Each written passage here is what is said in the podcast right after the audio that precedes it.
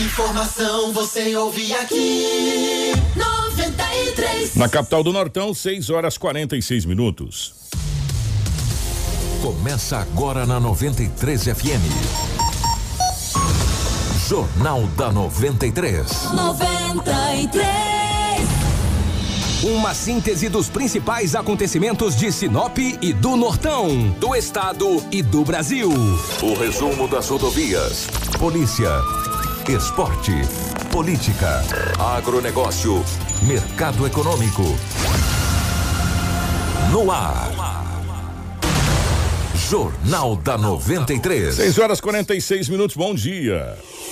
Está começando o nosso Jornal da 93. Hoje é terça-feira, meus amigos, dia 18 de maio de 2021. Sejam todos muito bem-vindos. A partir de agora, muitas informações para você. Para a Ásia Fiat, chegou a nova Fiat Toro, a picape mais inteligente do Brasil. Novo design externo, interior totalmente renovado, com cockpit digital e central multimídia, multimídia vertical de 10,1 polegadas. Além do motor diesel, que já faz o maior sucesso, agora a Fiat Toro tem versões com um novo motor Turboflex de 185 cavalos e 27 quilos e meio de torque.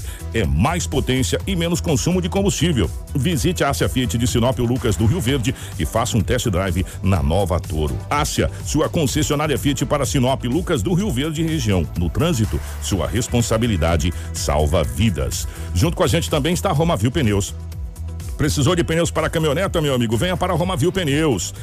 Na Romavil Pneus você vai encontrar todos os tipos de pneus para todos os terrenos. Grande variedade de marcas e modelos de pneus nacionais importadas. Pneus Michelin, BF Goodrich, Yokohama, Dunlop, Bridgestone, XBR, Goodyear, Pirelli, entre outras topíssimas de linha. O Romavil Pneus tem as, os melhores profissionais para deixar a sua caminhonete top. Honestidade, credibilidade e confiança. Venha para a Romavil Pneus. Aqui dá negócio. Faça o seu orçamento pelo nosso canal de atendimento 669 9900 4945 ou 66 3531 4290.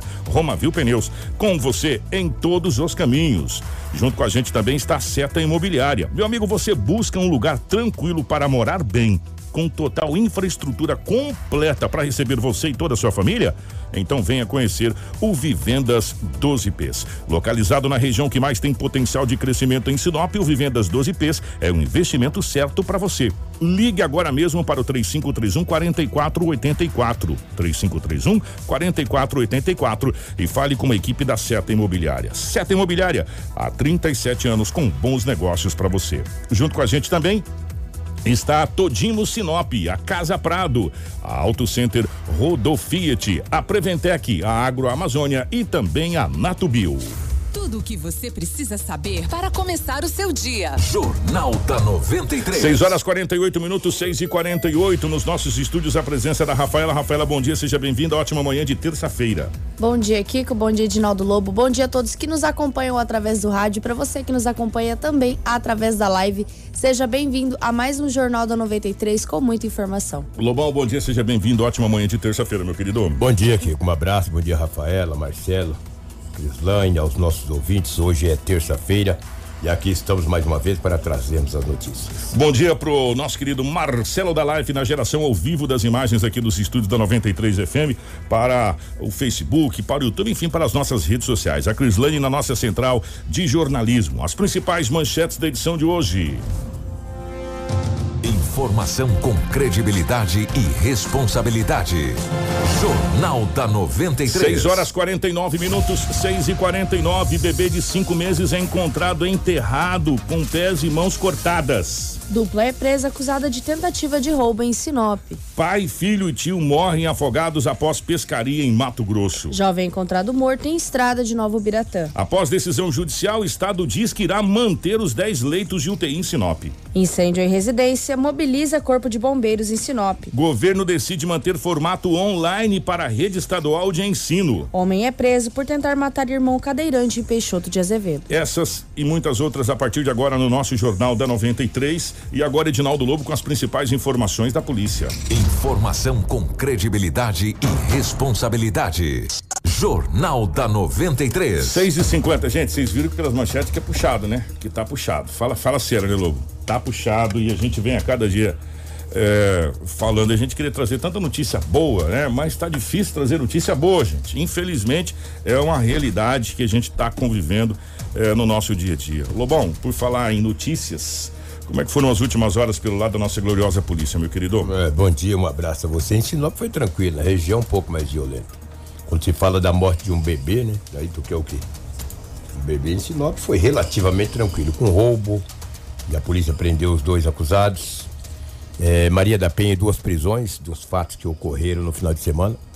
E ontem o delegado Sérgio Ribeiro, que é o delegado titular da Delegacia Especializada da Mulher, da mulher, do adolescente do idoso, ela até me mandou uma mensagem à noite no meu PV, no privado, dizendo os dois homens que foram presos. Eu retornei a ele, pedindo para que essa semana, até sexta-feira ou a semana que vem, que ele venha à Rádio 93 FM para esclarecer mais algo, para falar da Delegacia da Mulher, como é que ficou para atender o público, agora essa parceria que. Essa mudança é, que teve é, agora, Essa né? mudança, É. exatamente. Eu fiz um convite para o mesmo, não sei o tempo desse delegado, que ele possa, de repente, durante a semana, estar aqui falando conosco desses e outros assuntos pertinentes. Ontem, dois homens foram presos em flagrantes. E diga-se de passagem. Lobo, desculpa te cortar. Imagina. é, quando a gente viu as imagens dessa nova delegacia, a gente viu até espaço para as crianças, com Sim. brinquedoteca. Sim, sim. Quer dizer, gente, olha, é, é uma delegacia aonde, e, principalmente essa parte da mulher, da criança, do idoso, ficou humanizada. É, humano, né? essa é a palavra. É, humanizada. É coisa que a gente. Por- se tratar de uma delegacia, é aquela coisa mais, mais brusca que a gente conhece, mas nesse caso específico ficou mais humanizada. E, e seria muito interessante realmente a gente falar, inclusive, até vários casos que aconteceram daquela senhora que teve a casa incendiada ontem, que a gente trouxe aqui, eh, dessa questão do hotel que a gente não sabia, dessa rede, eh, muito importante. Então fica o convite aí para, para o nosso querido doutor Sérgio, para para que ele puder, né? E, e a gente sabe dos compromissos, né, Lobo? Que é uma pasta Não são complicadíssima. É uma pasta complicadíssima, mas fica o convite até para falar dessa nova estrutura que ficou muito bacana mesmo. Desculpa até incomodar só para dar aquele, aquela ilustrada na situação. Isso é interessante. O que conta é a Guarda Municipal de Sinop, ela fazendo ronda nos bairros da cidade, estava ali na estrada Shalom. De repente, um servidor público que trabalha na prefeitura pediu para que os agentes o parassem. Eles pararam e disse: Olha, ali no meio daquele milharal tem uma moto lá que não sei o que aconteceu. Supostamente é produto de furto. Os guardas municipais, dois deles, foram até o local. Chegou lá, uma moto estava semi-desmontada. Tiraram, tiraram o motor, tiraram também o paralama. Aí o que, que a guarda municipal fez? Supostamente poderia ser um produto de furto ou roubo. Foi acionada a presença da PM. Os policiais militares estiveram no local. Foi confeccionado o boletim de ocorrência e a guarda municipal encaminhou esta moto para um guincho de uma empresa de Sinop. Ontem a equipe de reportagem da 93 FM falou com o Antunes, que é guarda municipal, e ele falou dessa recuperação desta moto. É, através do chassi e também da placa, eles conseguiram identificar o nome do proprietário da moto, mas não obtiveram êxito em conseguir falar com o mesmo. A moto está em um pátio, como eu frisei, e a Polícia Civil, a partir de agora, passa a investigar toda essa situação. Traz a sonora aí, por gentileza, Marcelo, do Guarda Municipal, o Antunes, que falou conosco ontem, por favor. Bom dia, Lobo. Bom dia a toda a população de Sinop. Nós fomos acionados por um funcionário público que me conhece para acompanhá-lo, que ele havia visto algo de estranho no milharal, aparentemente uma moto. Nós chegamos lá, não havia mais ninguém no local, encontramos o veículo que estava parcialmente desmontado, faltou no motor, o paralama dianteiro, já haviam arrancado também o escapamento. Mas provavelmente, passando pessoas, eles fugiram de lá e o veículo ficou abandonado. Nós checamos né, no nosso sistema da base, mas lá não conseguimos maiores informações. Também checamos no sistema da polícia, lá não consta queixa, registro de queixa de roubo ou furto. Acionamos a PM, por quê? Porque a Guarda Civil Municipal ainda não terminou o treinamento. Se já houvesse terminado o treinamento, a Guarda Civil Municipal poderia fazer o boletim e deixar o veículo à disposição da autoridade policial. Como não é possível, acionamos a PM, fomos prontamente atendidos, compareceram ao local, chamamos o guincho, já foi destinada para o pátio de um guincho para ficar aguardando as providências legais e a moto está à disposição da autoridade policial. Dizer aos ouvintes que a moto está em nome de Rafael Rodrigues da Silva. É uma moto Factor de cor roxa, placa NJV 5593. A partir de agora, a Polícia Civil vai investigar para saber a origem desta moto e quem o deixou ali. E a Guarda Municipal fazendo esse trabalho também em combate, ou seja, criminalidade, né, Antunes? A gente quer deixar claro que a Guarda Civil está para trabalhar pelo município de Sinop, fazendo o melhor trabalho possível e atendendo as ocorrências que ali aparecer. Muito obrigado, Lobo, e obrigado a todos os. Informação com credibilidade e responsabilidade. Jornal da 93. Ó, 6 horas e 56 minutos. É, eles desmontaram, né? A moto tá sem motor, né? A moto tá Motor. depenada ali, né? Paralama. Tiraram peças da moto, depenaram a moto realmente é, e foi encontrada nesse milharal. Numa estrada movimentada, que é a estrada do Shalom ali, né? Sim, estrada bem movimentada ali. Exato. Né? Do, do, do querido Shalom ali, ó. E a moto tava dentro do milharal. Derrubaram tudo o milho. Derrubaram o milho para entrar com a motocicleta e a motocicleta tava sem motor, sem algumas peças, tava bem depenada realmente a motocicleta, hein? É verdade. Que coisa, né? Que situação. Agora a Polícia Civil passa a investigar esse caso. Kiko, a, a, a seca começou a chegar, né? Ah, chegou com força, né? Com força. Ah, chegou. Há um mês atrás, uns 20 dias, nós reclamávamos da chuva. Agora começou a seca. Olha o, o tempo para você ver. E aí, mais um incêndio aconteceu em Sinop. Desta feita, foi no bairro Sebastião de Matos 1. Só que, segundo o sargento Ferraz, do Corpo de Bombeiros, na residência praticamente não tinha ninguém, nem móveis, mas a casa incendiou. Eles tiveram de fazer o escaldo nas casas próximas para evitar um, um dano maior, não Que só na residência, né? é, e para que também não se propagasse nas casas vizinhas. O Ferraz fala que através do 193 os bombeiros foram chamados e eles atenderam mais essa ocorrência na madrugada eh, de segunda para terça na cidade de Sinop, no bairro Sebastião de Matos 1. Positivo, entrou para nós 193 essa ocorrência de incêndio de residência, né? Fizemos deslocamento aí com todas as nossas viaturas é, para fazer esse combate. Chegando aqui no local, é, observamos uma casa que aparentemente está vazia e estava em chamas na parte do teto, na parte do, das madeiras, próximo ao telhado. Fizemos aí a extinção do, do, do, do incêndio e agora estamos aguardando aqui para dar continuidade no rescaldo aí e, por fim, a, toda a extinção desse incêndio. Ninguém se feriu, né, sargento? Não, ninguém se feriu. Aparentemente a residência está vazia, né? Não localizamos ali dentro móveis, nenhum tipo de, de vestígio que pudesse é, no- nos- no- nos vislumbrar aí um- alguém morando nesse momento. Aparentemente a residência está vazia. O que, ocorreu nessa, nesse incêndio, né? Então, não dá para nós afirmar, né, qual é a causa, né?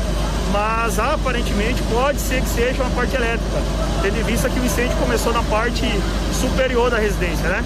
Mas não podemos afirmar é, com certeza sobre esse início do incêndio aí. Jornal da 93. 6 horas e 58 minutos. O que chama atenção, é, inclusive na fala do, do, do- do sargento, é que na casa, é, praticamente a casa estava abandonada, vazia, não tinha ninguém, né? É, a priori pensa-se, inclusive, na parte elétrica da residência, porque começou de cima para baixo. Né? Mas se não tem ninguém, teoricamente não está sendo usado a parte elétrica. É, aqui, como está energizado, mas está energizado, mas não está sendo usado. Ou seja, não força, né, Lobo? Tá no fio, mas não, não força. Se força, teoria, sim, né? é, se força a- o fio de energia quando você liga alguma coisa que puxa a carga de energia. Mas em síntese, né? ah, os bombeiros foram chamados, fizeram o trabalho, porque são várias casas próximas, né? A preocupação, além de apagar o princípio de incêndio nessa residência, foi que não se propagasse para as casas vizinhas ali do, do, do Sebastião de Matos 1. Isso aconteceu ali no Sebastião de Matos 1. É, e, chama atenção pelo, pelo fato da casa estar vazia, né? É isso que chama bastante a atenção dos bombeiros. né? Mas graças a Deus dos males o menor, né? Ninguém ficou ferido. Ninguém ficou ferido e, e- e o fogo não se alastrou. Sem dúvida.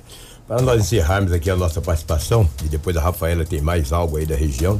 Tem história desse bebê que o cara saiu do estúdio. Bebê amarrado, cara. Quantos anos Cortaram, gente, é, essa história, vou falar uma Cinco coisa pra meses. você. Essa história, ela pegou a gente, inclusive tem imagens, cara, tem imagens circulando na internet. Que, eu vou falar uma coisa pra você, tem coisa que não dá pra tirar foto, né? E tem cinco meses, né? É. O que, que é isso? Com as mãos e, e os É, os pés. mãos e os- e os pés cortados. Tem coisa que não dá pra gente tirar foto pra. pra, pra E divulgar, né? Gente, pelo amor de Deus, né? E aí e o duro que começa a chegar.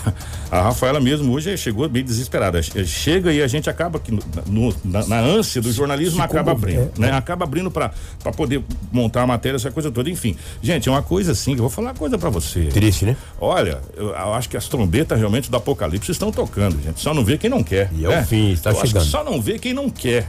É, as coisas que estão acontecendo nesse mundo né? E, e, e, a cada dia mais barbaridades que a gente vê. E, e, que olha, vou falar, só, quem é pai, quem é avô, né? E quem tá próximo de ser avô aí, é, fala assim, meu Deus do céu, o que que tá acontecendo, né? Onde nós, onde nós chegamos, Lobo? Macabro, né? né? Aonde nós chegamos? É, isso não foi em Sinop, foi na não, região. Se foi aqui na cidade de, de Sorriso, já já a gente vai trazer Exatamente. essa situação. Mas vamos falar de uma tentativa de roubo que aconteceu ontem às 20 horas e, 30, e 40 minutos uma empresa que vende gás e água, já quase no final do seu fechamento. Nesta residência, nesta empresa, eu digo empresa porque é um estabelecimento comercial, né? Tinha um homem de 42 anos e um adolescente de 14. De repente, eles foram surpreendidos por dois rapazes. Um deles com uma arma de fogo. Apontou a arma e ele pensou: puxa vida, e agora? Anunciou o assalto. O homem de 42 anos de idade partiu para cima do assaltante. Entrou em luta corporal. O assaltante estava em dois, o que estava armado deu uma coronhada na cabeça do homem de 42 anos. Não sei se é o dono da empresa ou se, é, se trabalha lá, no boletim não especifica. Deu-lhe uma coronhada e saiu correndo. A polícia foi acionada. A PM foi até o local, Avenida do Jequitibás. Pegou todas as informações e começaram a fazer rondas. Você sabe aonde os dois rapazes foram presos, hum. apreendidos, porque são menores, lá no bairro Vila Mariana. Que isso, hein? Do Jequitibás ao Mariana. Porque a polícia. Pela... Será que andaram ou não? Não, e, Rapaz andaram bastante. Ai do céu. A polícia pegou as características aí começou e começaram a fazer rondas. Chegando no bairro Vila Mariana, o indivíduo com as características, com as vestes, estavam lá. Sabe a idade? Hum. 15 anos de idade cada um. 15 anos. Policiais em conversa com, me, com os mesmos, eles não negaram que tentaram roubar o estabelecimento onde vende gás e vende água. Aí a polícia conduziu os dois até a delegacia, apreendeu os dois. A arma, sabe do que que era? Hum. De brinquedo. Por isso que ele só deu a coronhada. É, era uma, era uma, uma, sim, uma, uma simulacro. Uma simulacro. Deu-lhe uma coronhada com aquela simulacro na cabeça. Aí eu te falo, se é de verdade, daria uma coronhada um tiro? Ou um tiro. E até porque também o homem reagiu. É. Partiu para cima, levou-lhe uma coronhada. Para sorte dele e para felicidade da nação e de todos nós somos pais de famílias, que a arma era um simulacro, porque se fosse de verdade, o, o adolescente poderia ter puxado o gatilho. Aí a polícia fazendo rondas, o grupo GAP começou as buscas andando ali, vai procurando, fizeram uma ronda nos bairros mais distantes, chegando no Vila Mariana, deparou com esse adolescente fez a abordagem, ele não negou. Quem que fala conosco? O Cabo aqui? Guedes. O Cabo Guedes, é. da Polícia Militar. O Cabo Guedes fala de que maneira que eles conseguiram apreender esses dois menores nessa tentativa de roubo ali na Avenida do Jequitibá.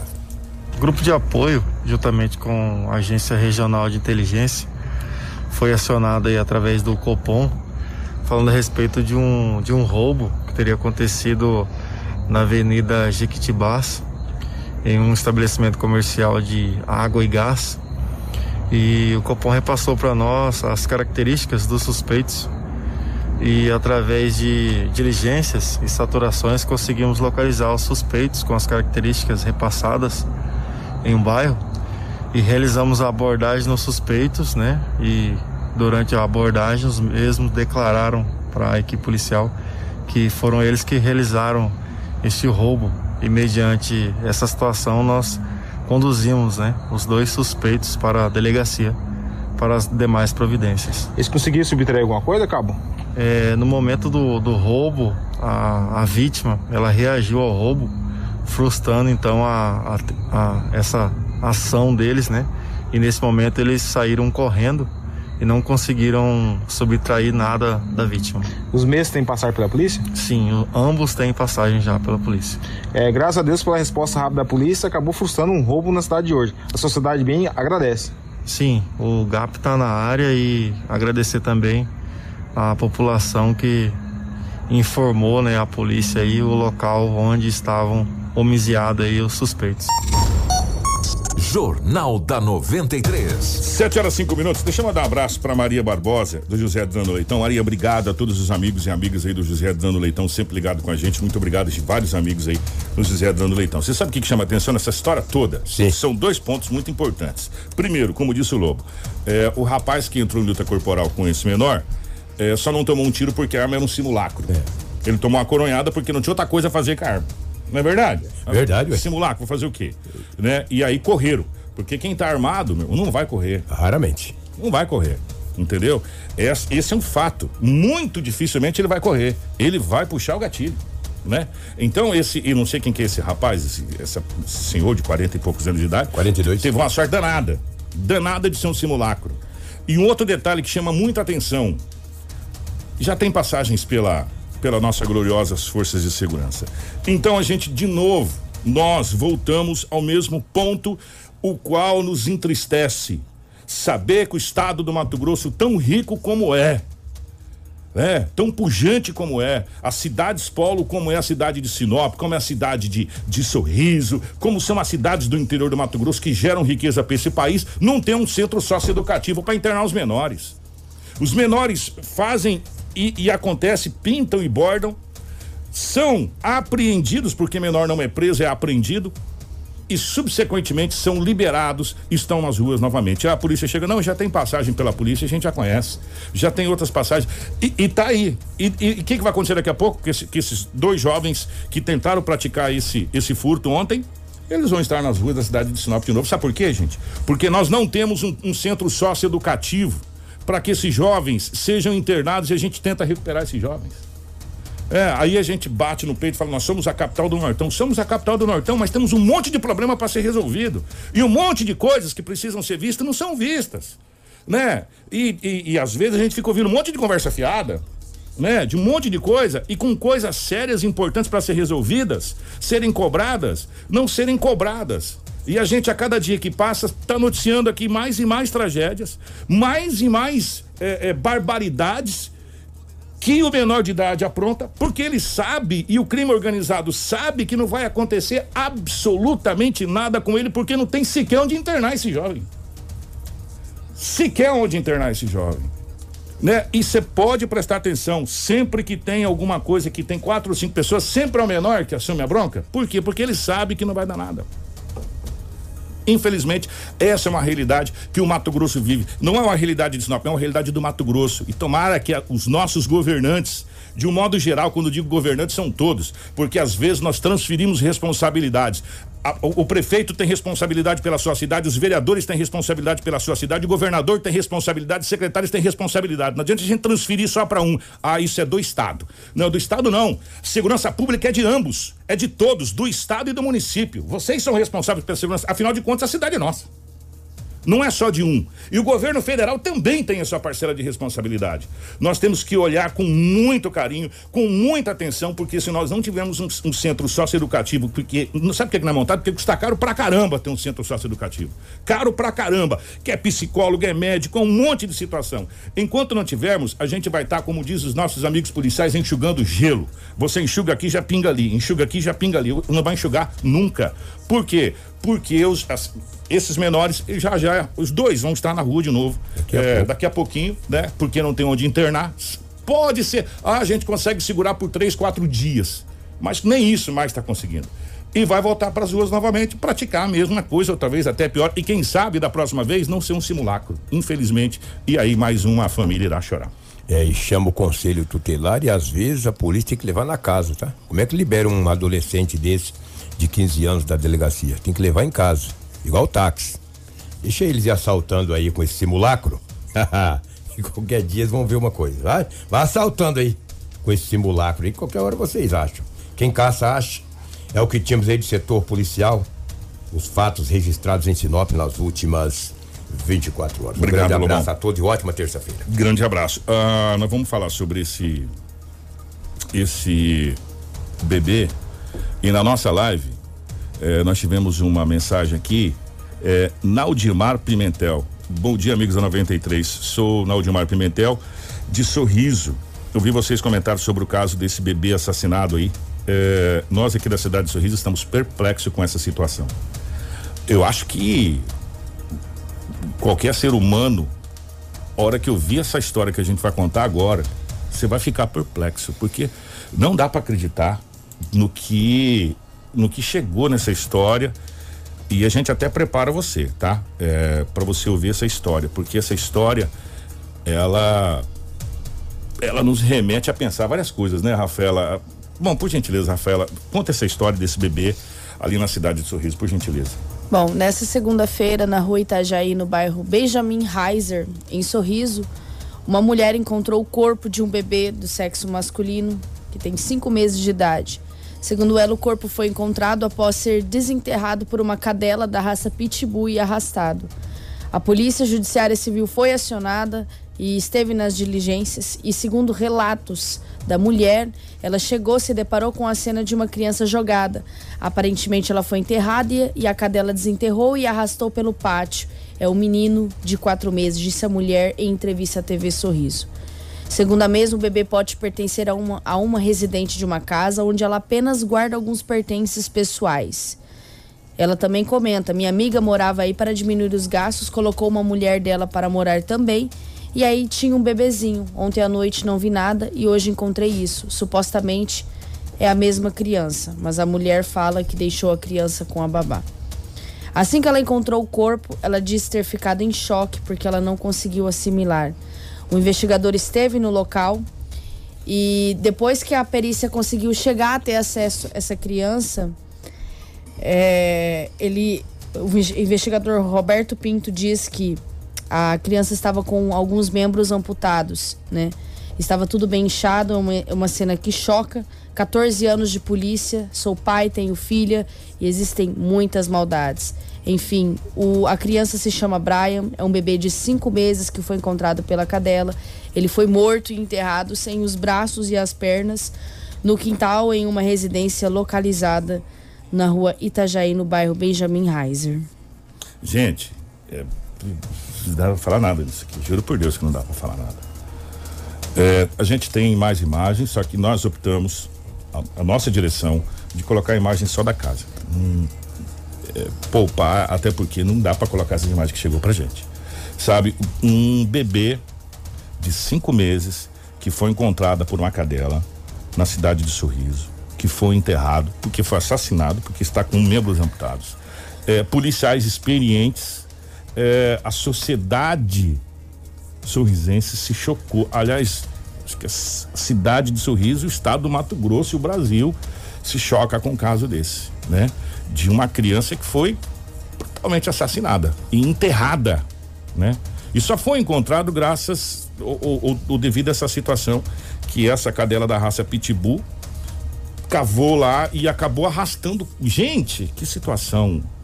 É, para, para, para tudo que a gente precisa descer desse mundo, porque esse mundo ele pegou um. E, e a polícia também começa a, a trabalhar para procurar os, os membros amputados da criança e também começa a investigação deste caso que chocou não só o município de Sorriso, mas o norte de Mato Grosso ontem pela tarde.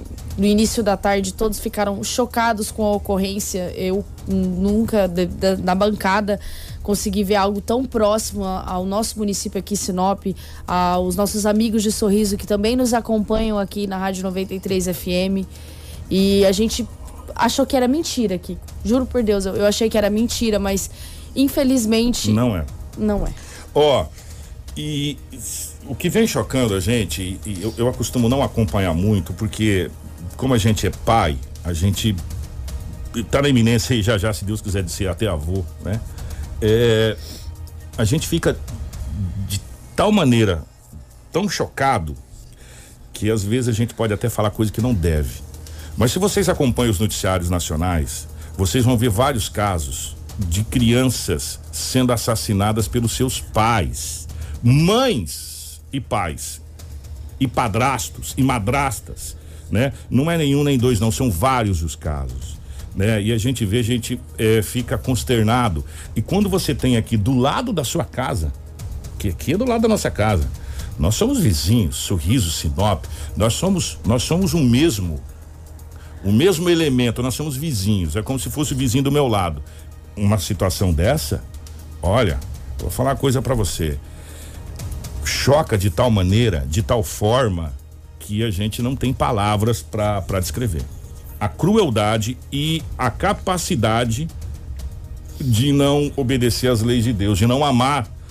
Se você não ama a sua prole, se você não ama o que é seu, imaginou o que é dos outros? Não dá, gente. Sinceramente, não dá mesmo, tá? Vamos fazer o seguinte.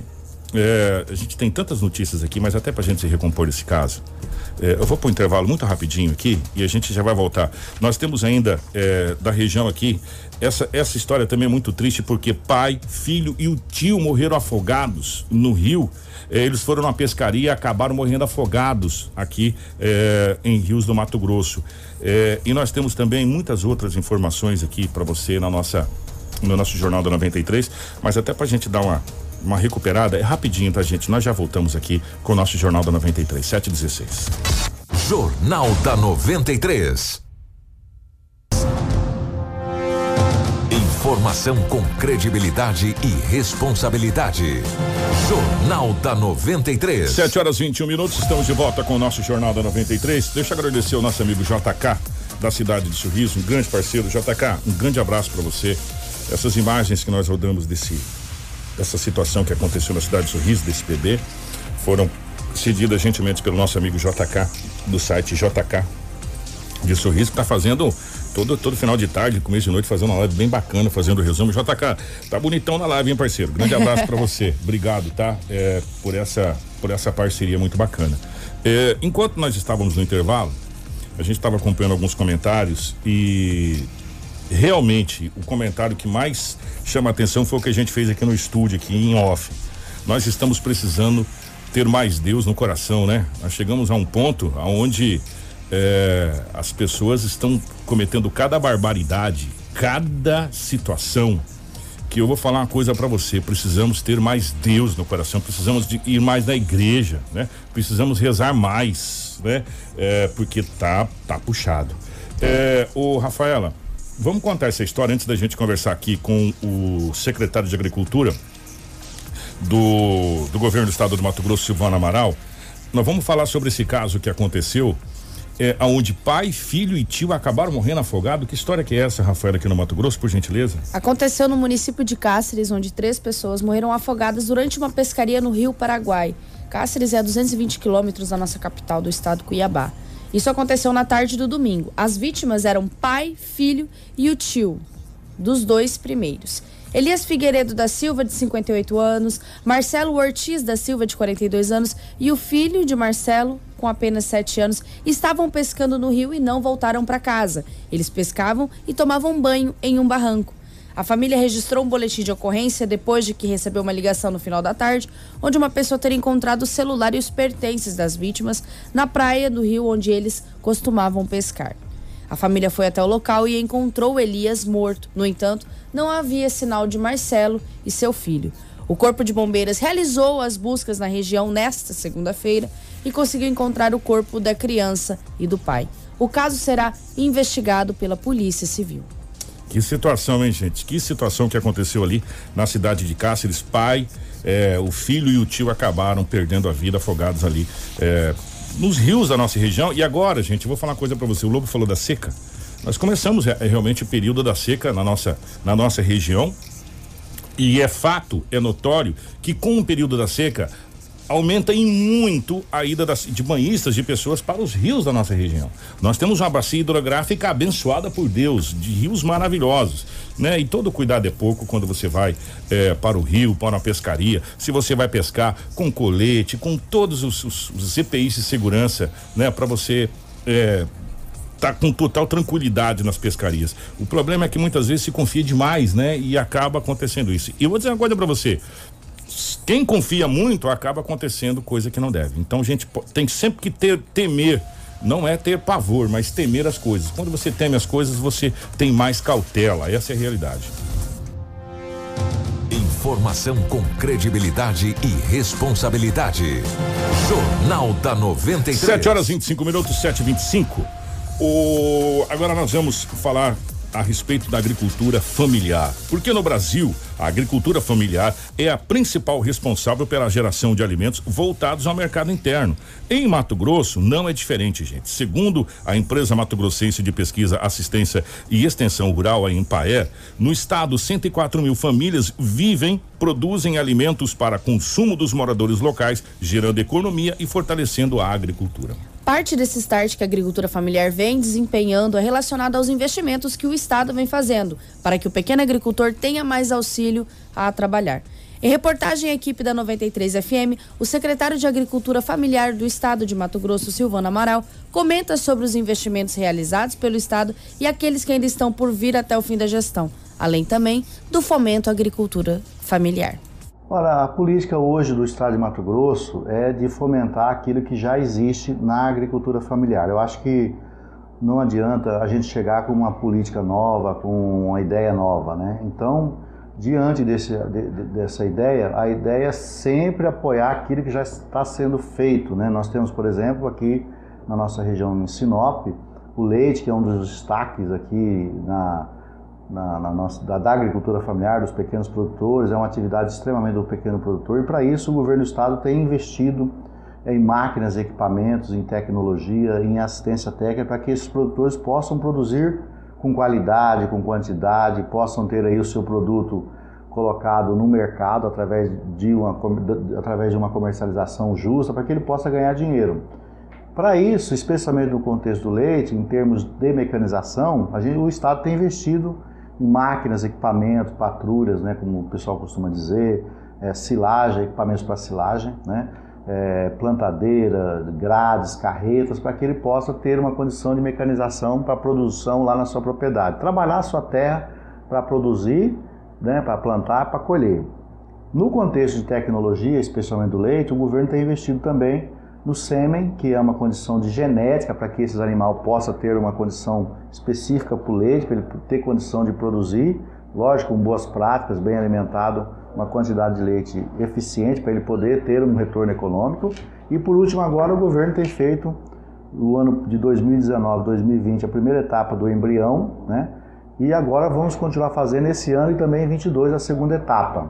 O embrião vai dar condição para que ele tenha assim que essa bezerra nascer, ela tem uma condição de genética 100% voltada para o leite, né? São a, a, o animal, a vaca, ela entra praticamente assim com a barriga de aluguel e aí depois que esse embrião é transferido e certificado a sua prenhez, né? Nós vamos ter aí em poucos meses uma qualidade de, de, de, de bezerra muito eficiente para a produção de leite. Nós estamos aí com, com embriões para poder produzir né, as, essas bezerras, quando atingirem o seu status adulto, de produzir até 15 litros de leite por animal. você tem uma ideia, hoje a média do estado de Mato Grosso é de 4,8. Então é muito pouco, né? E aí, a gente traz também, no contexto da, da, da, cobertura natural e no contexto do sêmen, que leva de 10 a 12 anos, 13 anos, a gente traz essa tecnologia, traz essa, essa melhoria genética para 3 anos. Tudo isso é tecnologia.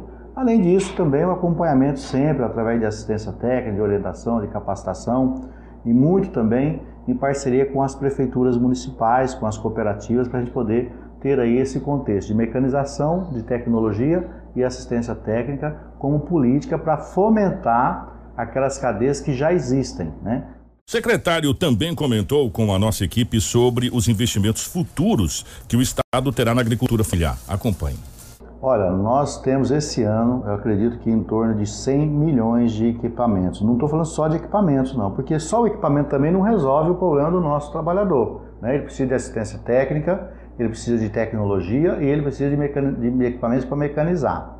Nós estamos tudo programado para esse mês de maio fazer uma grande entrega. Infelizmente, pela condição que nós sofremos aí pela pandemia, as concessionárias, as fábricas pediram prorrogação, porque muito desses equipamentos, dessas máquinas não estão é, conseguindo ser montada de uma sua forma definitiva para entrega. Né? Nós tivemos, por exemplo, um, um caso de um caminhão para apoiar o transporte da, da, da, dos produtores, onde o caminhão está vindo com quatro pneus e ele tem que ter seis pneus. Né? Então está faltando pneu. Né? E outras condições que a gente acabou é, tendo é, que prorrogar contratos que venceria dia 30 de abril para entrega, pediram prorrogação para julho, agosto, setembro. Então agora até o mês de julho a gente vai ter algumas equipamentos, alguns veículos sendo entregues para a agricultura familiar, para que a gente possa fazer junto com as prefeituras, as associações, também as cooperativas.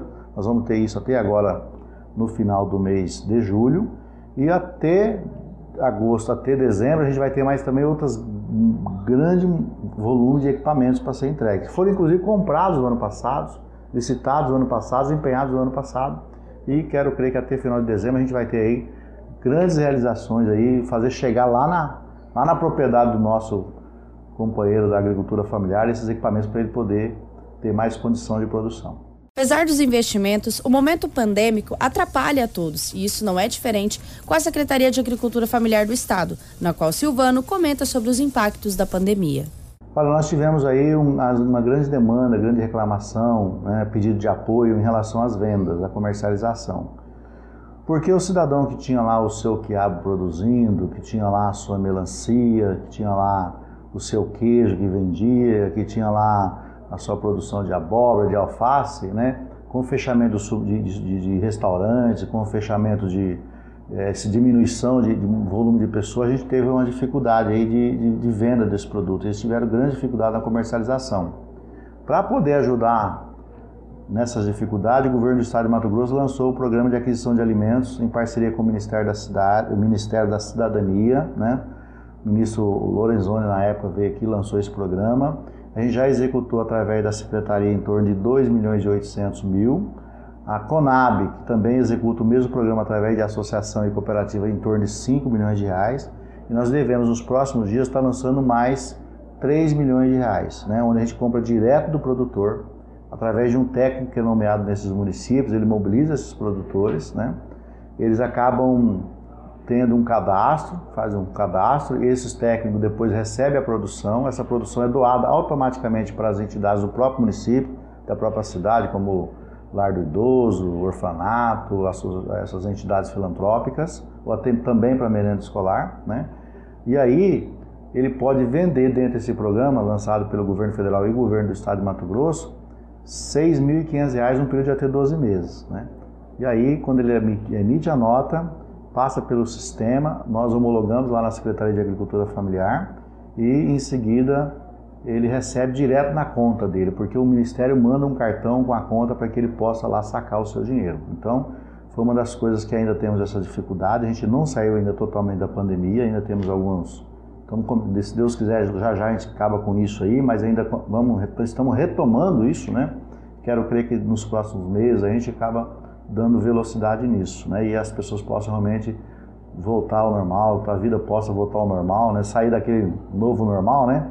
Voltar ao normal normal, para que a gente possa ter aí uma cadeia né, circulando, produzindo e voltando especialmente a vida do produtor com mais eficiência para ele vender seu produto. Mas nesse momento, a nível de socorro, a nível de auxílio, a gente está fazendo esse programa aí que tem em torno de 3 milhões ainda a ser executado horas 33 minutos, reflorestamento. O secretário também conversou com a nossa equipe sobre esse assunto muito importante, relacionado ao reflorestamento, onde, em parceria com a Secretaria de Segurança Pública, já existe um projeto em andamento. Nós estamos com um projeto em andamento, né, em parceria inclusive com a Secretaria de Segurança Pública, para que a gente possa fazer essa produção de muda em alguns presídios do estado de Mato Grosso. No é caso aqui do presídio de Sinop, a gente tem esse planejamento, já existe uma parceria já em andamento aqui no, com, feito aqui com o Conselho Comunidade, né, onde tem essa parceria. E nós queremos avançar nesse contexto que você está falando aí, porque a, o reflorestamento né, é essencial para isso. Né? As pessoas vão ter que se adaptar à regularização ambiental da sua propriedade. Isso aí, mais tarde ou menos tarde, um ano, dois anos aqui, ele vai ter que se organizar é, ambientalmente, inclusive para vender o seu produto, né? Então a gente tem esse programa, estamos de olho nesse assunto, porque a gente precisa dessa condição também para que o pequeno produtor possa fazer aí o pagamento através do, do seu passivo ambiental, através da, do, do, do, plantio de mudas, de matas nativas ou até mesmo de matas, matas econômicas que dá essa condição de reflorestamento, de passivo. No caso, por exemplo, do açaí, né, ele pode ter lá pagar o seu passivo ambiental com açaí e depois ele colher a fruta, vender, o caso da seringa, né? o caso de, de, do palmito também, né? Então tem várias atividades, várias culturas é, de matas nativas que ele pode ter aí um retorno econômico, né? E ainda assim regularizar-se ambientalmente, né, no, no, no caso. Silvano finaliza falando sobre os investimentos do programa Mais MT e complementa que a gestão atual do governador Mauro Mendes foi a que mais investiu na Secretaria de Agricultura Familiar. Eu, eu acredito que nos últimos 10 anos posso assegurar com certeza absoluta que foi um dos maiores investimentos que a agricultura familiar recebeu no estado de Mato Grosso. Né? Hoje a agricultura familiar é uma política de destaque, ela tem importância né, pelo nosso governador Mauro Mendes, porque há muito tempo não se tinha investimento na agricultura familiar. Inclusive me surpreendeu como secretário, porque eu sempre achava que a Secretaria de Agricultura Familiar ia continuar da forma que sempre existiu, no contexto muito mais ali de justificativa social de que existe uma secretaria dentro do contexto do Estado, da, da, da gestão do Estado. Mas o governador Mauro Mendes tem dado um destaque muito especial. Lembro muito bem que uma vez ele foi entregar um trator desses aí que a gente acabou de falar agora. Até agora já entregamos 58 tratores, né? Compostos de grades, carreta, máquinas, equipamentos. E numa entrega dessa ele falou: "Se estou tendo o prazer de realizar o sonho para entregar para muitas famílias de Mato Grosso um trator que a minha família na época, quando eu estava na roça, não conseguia comprar, né? Então isso é muito gratificante. Habilidade. Jornal da 93. 7 horas 36 minutos, 7h36. O Mato Grosso é um estado agrícola. Em todos os sentidos, desde a agricultura de precisão, que é o que se fala agora, a agricultura profissional, que são dos grandes produtores de soja, dos grandes produtores de arroz, dos grandes produtores de milho, como da agricultura familiar, do, do tão sonhado cinturão verde que Sinop sempre propagou o cinturão verde, né? Dos pequenos produtores e hoje a, a nossa feira que a gente tem, ela é exemplo disso. Né? E os nossos pequenos agricultores hoje abastecem praticamente o nosso comércio local com frutas, verduras, com, com vários, vários produtos, né? E desde embutidos, inclusive. Né? Então, é, a nossa agricultura familiar, ela é sim responsável por grande parte da economia desse estado. E não é só Sinop, não. É Sinop, é Colíder, é Sorriso, é Nova Mutum, é Novo Biratã, é tá por aí, por aí vai, sucessivamente. A nossa região é uma região agrícola e tem que ser olhada com os olhos voltados realmente para investimentos e fomento para o pequeno produtor, não somente para o grande, porque o grande já tem lá sua linha de financiamento é uma outra situação, é um outro universo. Esse universo do pequeno produtor é um universo muito mais complicado. Desde aquele universo que precisava da, da, da, da, da patrulha mecanizada, vocês lembram antigamente? E por aí vai. Então tem que ser olhado com olhos é, diferenciados realmente e a gente fica muito feliz com esse investimento na agricultura familiar. Jornal da 93. 7 horas 38 minutos. É, ontem teve mais uma sessão da Câmara de Vereadores. Um dos assuntos do pequeno expediente foi é, a questão do fechamento temporário dos 10 leitos é, do Hospital Regional, de UTI do Hospital Regional de Sinop. Foi muito comentado. E enquanto a sessão estava acontecendo, a gente estava até com a nota do governo do estado do Mato Grosso, o qual a Rafaela vai falar a respeito dessa questão do fechamento ou do não fechamento das UTIs, Rafaela. Exatamente. Ó. Na última quarta-feira, o juiz Mirko Vicenzo Gianotti, só para relembrar vocês do que aconteceu, né? Ele determinou que o governo do estado do Mato Grosso se abstenha em suspender aqueles 10 leitos de UTIs terceirizados do Hospital Regional de Sinop. Né? A gente entrou em contato novamente com o acesso porque nós recebemos a informação de que os leitos eles realmente foram desativados. Então nós entramos em contato para confirmar é, essa informação e a secretaria emitiu a seguinte nota, ela é bem curtinha e eu vou ler para vocês. A Secretaria Estadual de Saúde esclarece que o Hospital Regional de Sinop cumprirá a decisão judicial de manter o funcionamento dos 10 leitos de UTI Covid-19 na unidade hospitalar. Contudo, isso não quer dizer que a empresa que atualmente presta o serviço será mantida. O Estado trabalha para viabilizar a substituição imediata da empresa como forma de não descontinuar os atendimentos. Ainda é importante destacar que a Secretaria tem 15 dias para cumprimento da referida decisão. Em síntese, não vai fechar as UTIs, pelo menos ele, por esse prazo aí. Ele tem 15, 15 dias, dias para depois da decisão do juiz, né? É. Ele tem 15 dias para que esses leitos sejam reativados. Se não forem reativados, ele sofre multa e outra ação também por parte do magistrado. Enfim, por enquanto, o estado de Mato Grosso ele não sofre nada. Ele está com um aviso de 15 dias para retomar. Até o, os momento atendimentos. tá, cum- cumprindo, então. É, então tem que esperar o prazo desses 15 dias, se voltar ou não.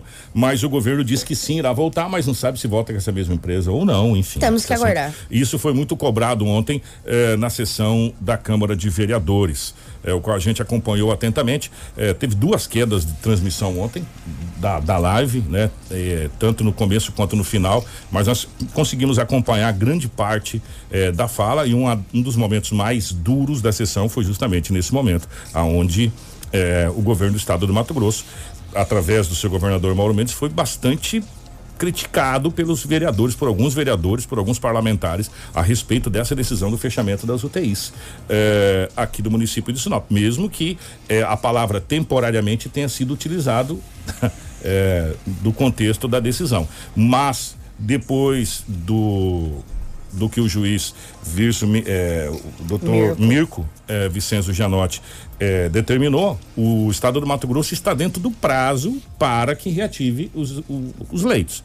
Aí, caso vença os 15 dias e não reative, aí vai ter multa. vai ter Porque a decisão do juiz é bem claro. Ele quer que se abstenha de suspender os leitos, mas ele não especifica que o governo do estado de Mato Grosso tem que retomar os negócios com a empresa que é mantida. Entendeu? Então, Então- ele pode, nesses 15 dias, ah, trocar a empresa e É. retomar os leitos. Quem sabe, né? É, vamos aguardar aí. Tá dentro do prazo. Vamos aguardar e vamos acompanhar esse prazo. Agora, o fato é, de fato e de direito, que Sinop não pode ficar sem esses leitos de UTI. Aliás, aliás, esses leitos de UTI têm que permanecer aqui para sempre, né? É, a- não só esses, como pensar em ampliar mais leitos de UTI, né?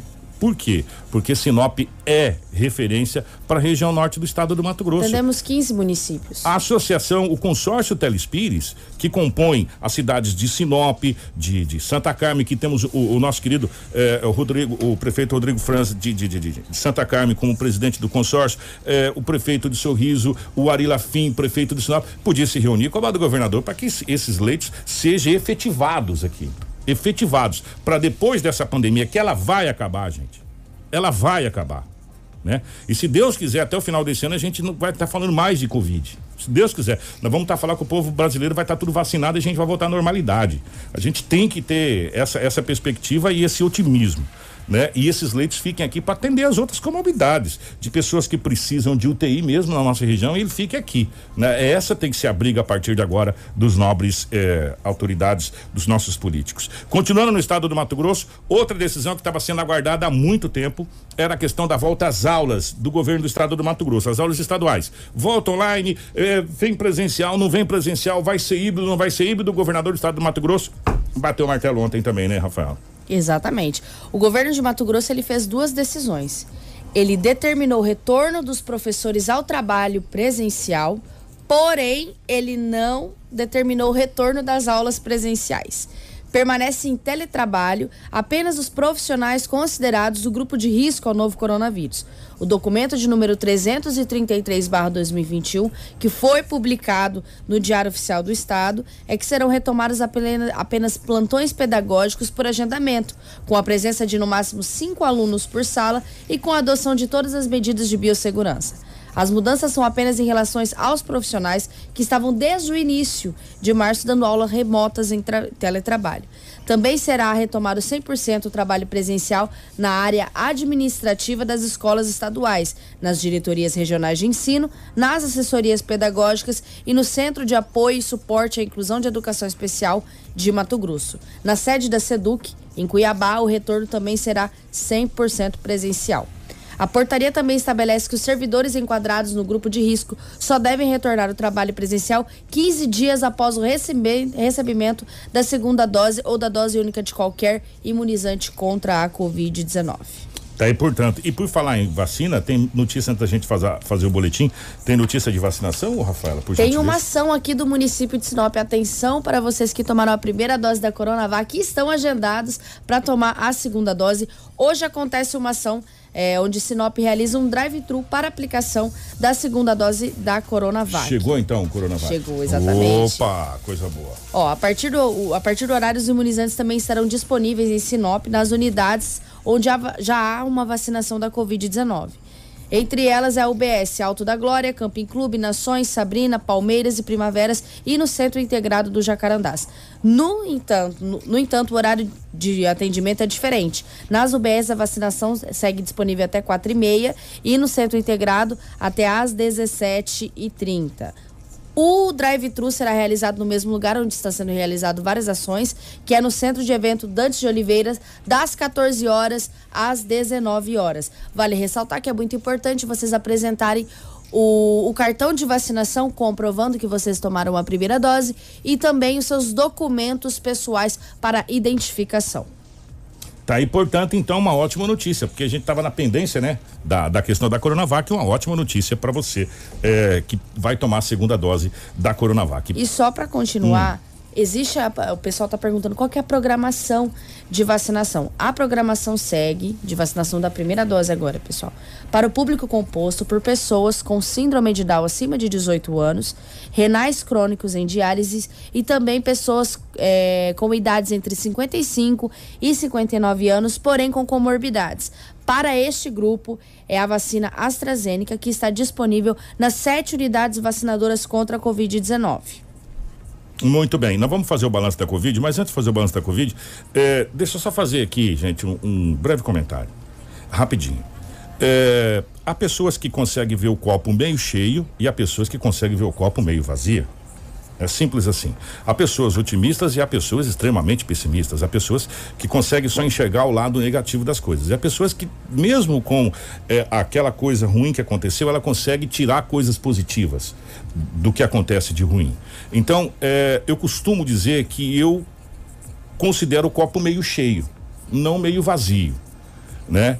É, se a, a gente acompanhar vários noticiários, não ficar apenas em um único canal de televisão e passando os canais de televisão, independente é, do seu partido político, do, do, do, do, candidato que você votou, isso é um problema seu, né? Mas se você ir passando determinados Globo, Bandeirantes, Record, SBT é, e, e, e acompanhar sites não só do Brasil de fora, você vai ver várias, várias matérias muito bacanas é, comprovando a questão de municípios, inclusive dentro do próprio Brasil, como aconteceu ontem no Jornal da Record, que estão praticamente voltando à normalidade.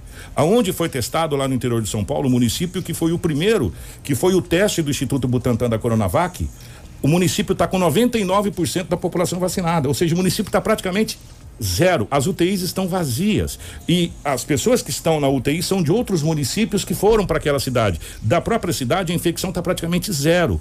Então a gente tem que ter o copo meio cheio. Sabe? É, nós estamos. Claro que a gente queria que toda a população brasileira fosse vacinada. Só que a gente sabe que nesse momento o mundo todo está fazendo vacina. O mundo inteiro.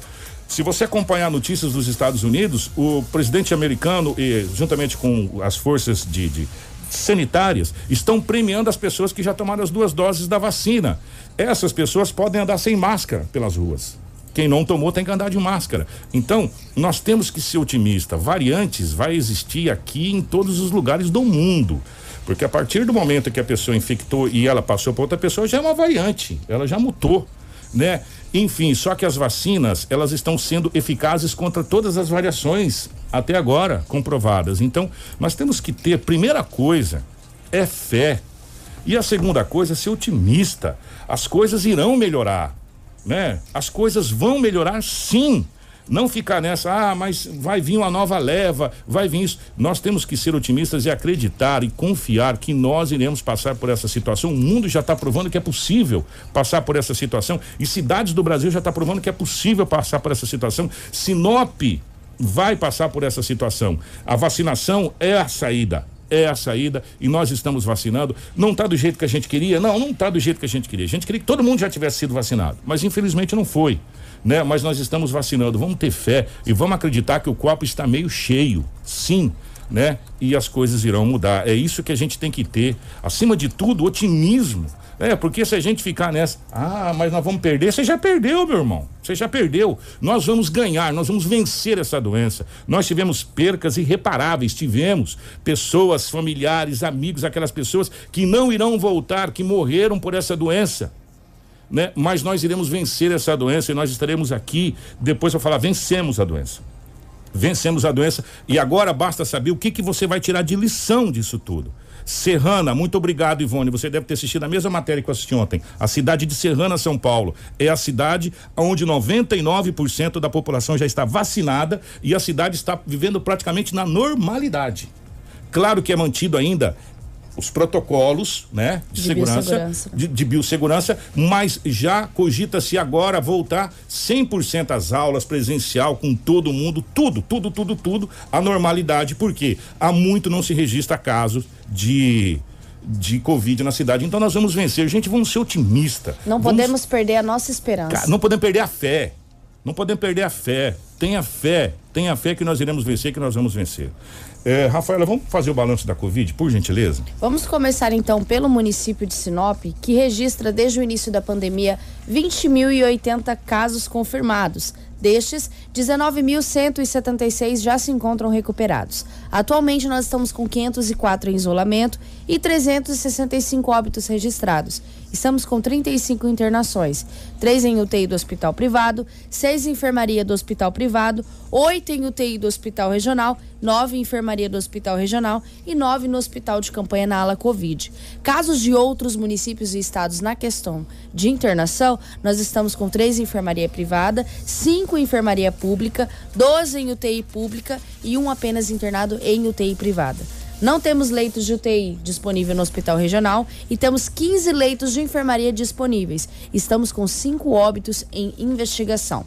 Agora nós vamos aos dados do estado de Mato Grosso, onde a Secretaria de Saúde do Estado notificou até a tarde desta segunda-feira 384.443 casos confirmados, sendo registrados 10.464 óbitos em decorrência da Covid. Nas 24 horas, foram notificadas 1.822 novas confirmações da Covid. Dos 384.443 casos confirmados, 8.796 estão em isolamento domiciliar e 363.293 já se encontram recuperados.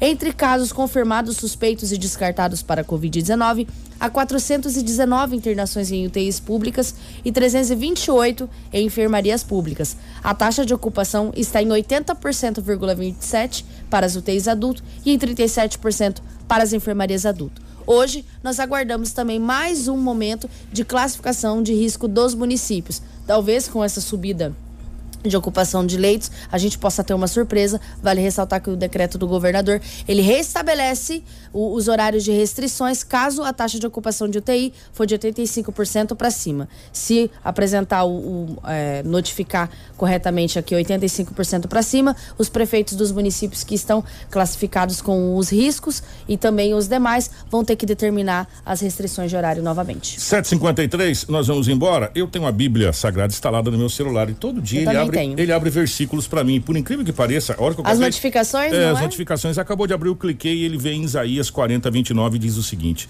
Ele dá força ao cansado e aumenta as forças a quem não tem vigor. Vou repetir. Isaías 40, 29. Ele dá força ao cansado e aumenta as forças a quem não tem nenhum vigor.